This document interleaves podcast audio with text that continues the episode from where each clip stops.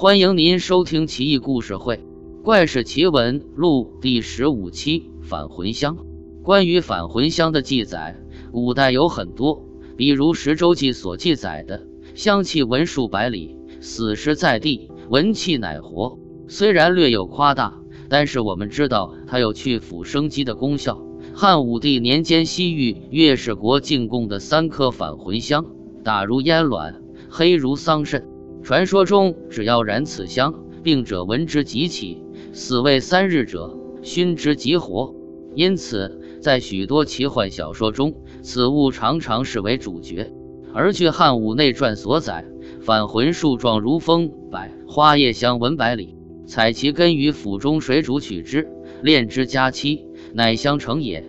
其名有六，曰返魂、精精、回声、振灵、马精、却死。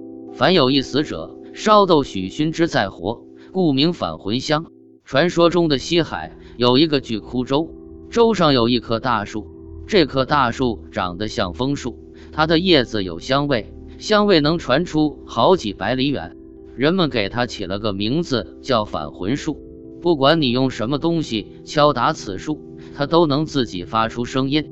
仔细听。声音有点像牛的吼叫声，听到的人都感到心神震撼。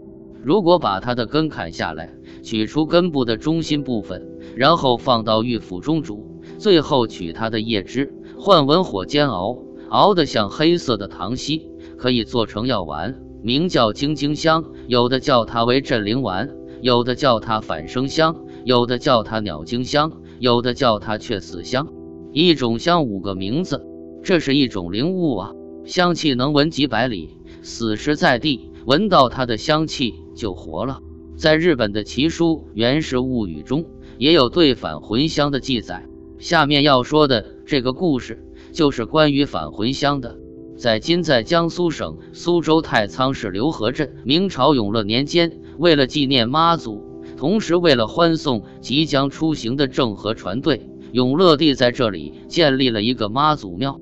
派遣了一个寺庙的僧人负责妈祖庙的全盘工作。一天，僧人化缘归来，远远听见了浓浓的香味。出家人的敏感，立马他感觉到了，肯定是庙里的人趁自己不在，偷偷杀生了。僧人口念佛号，向后厨走去。一走进后厨，看见锅中鼎沸，香气正是从这里传来。僧人揭开锅盖一看。竟然是两只将要煮熟的鸟蛋。僧人忙问身边跟过来的小沙弥，小沙弥说：“今天早上扫地的师弟在打扫外面的庭院时，在树上的灌巢中得到的。”僧人又道了一声佛号，说道：“把它们放到树上去吧。”小沙弥很吃惊地说：“师傅，都快要煮熟了，怎么还把它放到树上啊？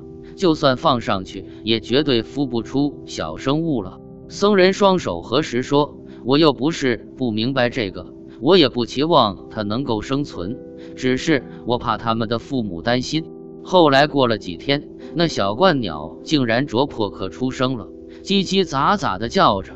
僧人感到万分惊讶，连呼佛号不止，于是命令一个小沙弥去看一下。只见鸟巢里有一块尺来长的木头，散发着奇异的五彩光芒。五彩错杂交替，照得整棵树都显得英姿勃发。僧人把它放在寺庙的妈祖佛像前，日夜供奉。后来日本国遣使入贡，因为当时海上的风实在太大，以至于到了刘家港这个地方竟然搁浅了。没办法，只得下船。使者也是好佛之人，到了寺庙以后，双方礼毕，使者开始上香。眼尖的使者看见了供奉的香木，非常喜爱，便和僧人商量要买下来。僧人刚开始一口回绝说：“这是当年三宝太监拿过来供奉天妃庙的，怎么敢拿来卖钱呢？”后来禁不住使者再三请求，僧人便答应了。不过有个条件，那就是要在寺庙后面建造一座观音庙。使者说：“我这儿急着去觐见大明皇帝呢。”没时间待在这里，这样吧，我看建成这观音庙大概要五百斤左右，那我先留下黄金吧。僧人从来没有见过这么多钱财，于是僧人便收下钱，热情招待使者吃了斋饭，又送他们到了下一个驿站，才回去。多年以后，使者又来上供，经过这个地方，庙里面的老僧已然故去，守门的行童一脸茫然地看着这些奇装异服的客人。使者又留下了一笔黄金给寺庙。他的随从很惊讶地问上级：“这个东西是什么？你怎么出了这么多的钱啊？”使者嘴边绽放出一丝笑容：“这个是天上的神仙的香，如果烧了它，能让人起死回生。据说这是三块返魂香中的一块，不知其他两块在何方。”